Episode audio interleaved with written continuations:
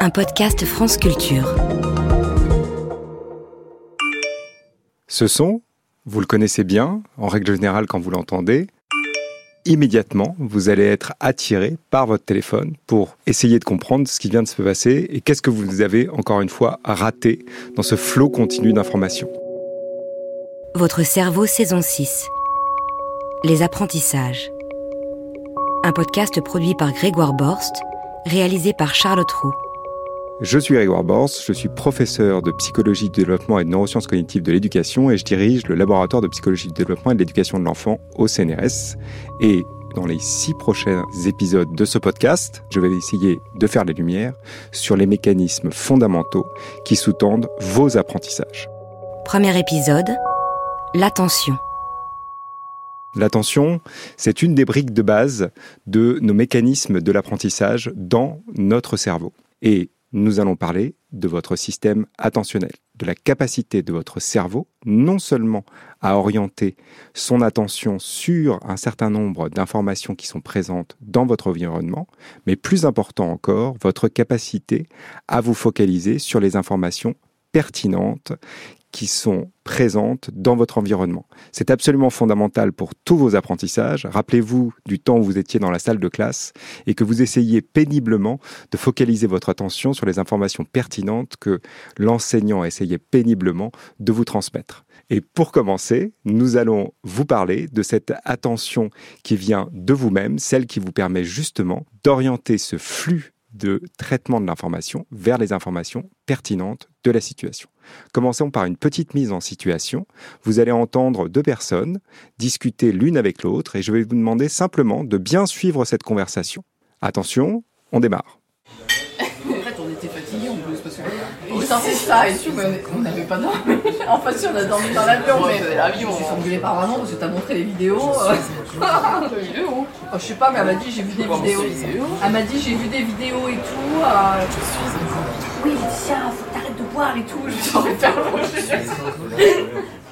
Est-ce que vous avez détecté quelque chose de surprenant dans cette conversation? A priori, pas forcément. Vous étiez très concentré sur la conversation entre ces deux personnes et vous avez peut-être négligé quelque chose d'un peu surprenant qui a pu apparaître en bruit de fond. Si vous tendez bien l'oreille, vous avez peut-être entendu, Je suis un gorille. et pas qu'une seule fois. Cette phrase, elle est répétée de façon quasiment continue pendant toute la conversation. Je vais vous demander de reprendre exactement la même conversation, on va vous la représenter, et maintenant vous allez essayer de porter votre attention justement sur cette petite phrase et de compter le nombre de fois où vous entendez ⁇ Je suis un gorille ⁇ dans ce flux d'informations. En fait, on était fatigués en plus parce qu'on sortait ça et tout, mais on n'avait pas dormi. En fait, si on a dormi dans l'avion, mais l'avion, on s'est engueulé par maman parce que t'as montré les vidéos. vidéos oh, Je sais pas, mais elle m'a dit j'ai vu des vidéos. Elle m'a dit j'ai vu des vidéos et tout. euh, Oui, tiens, faut que t'arrêtes de boire et tout. Je suis envie faire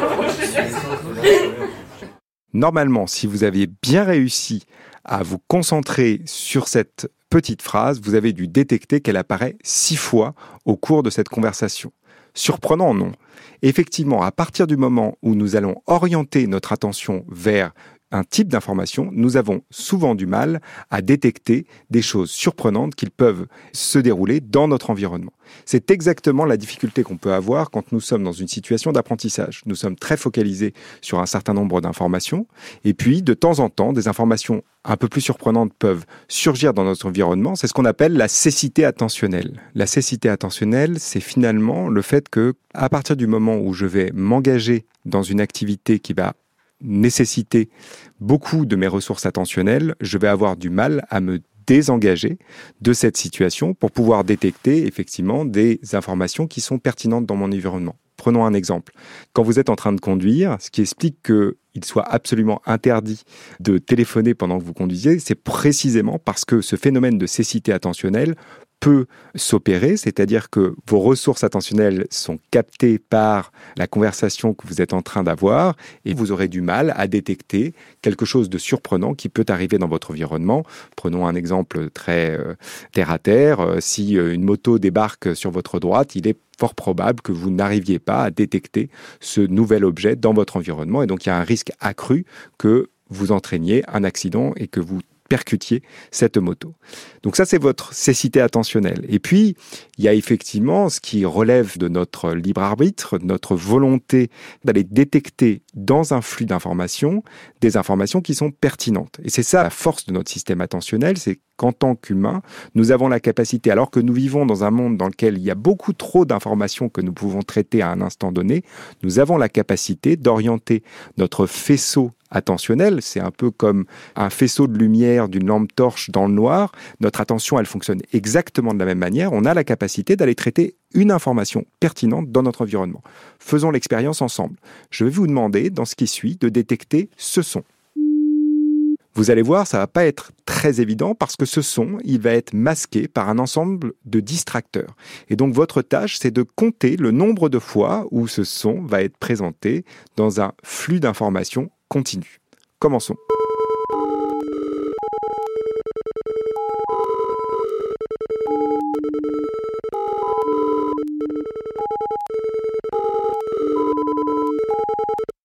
Normalement, si vous avez réussi à faire ce petit exercice, vous avez dû détecter que ce son est apparu quatre fois dans la séquence précédente.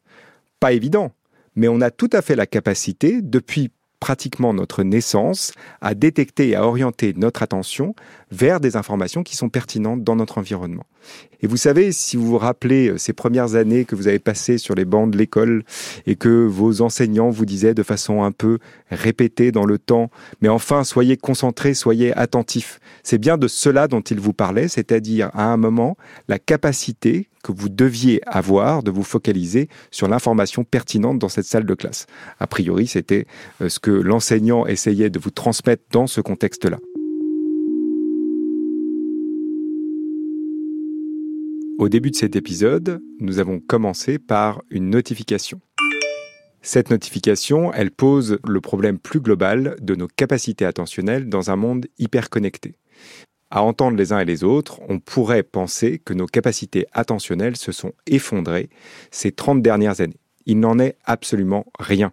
Quand on utilise des tests de neuropsychologie classiques pour évaluer l'attention des enfants d'aujourd'hui, ils ont exactement les mêmes capacités attentionnelles qu'il y a 30 ans.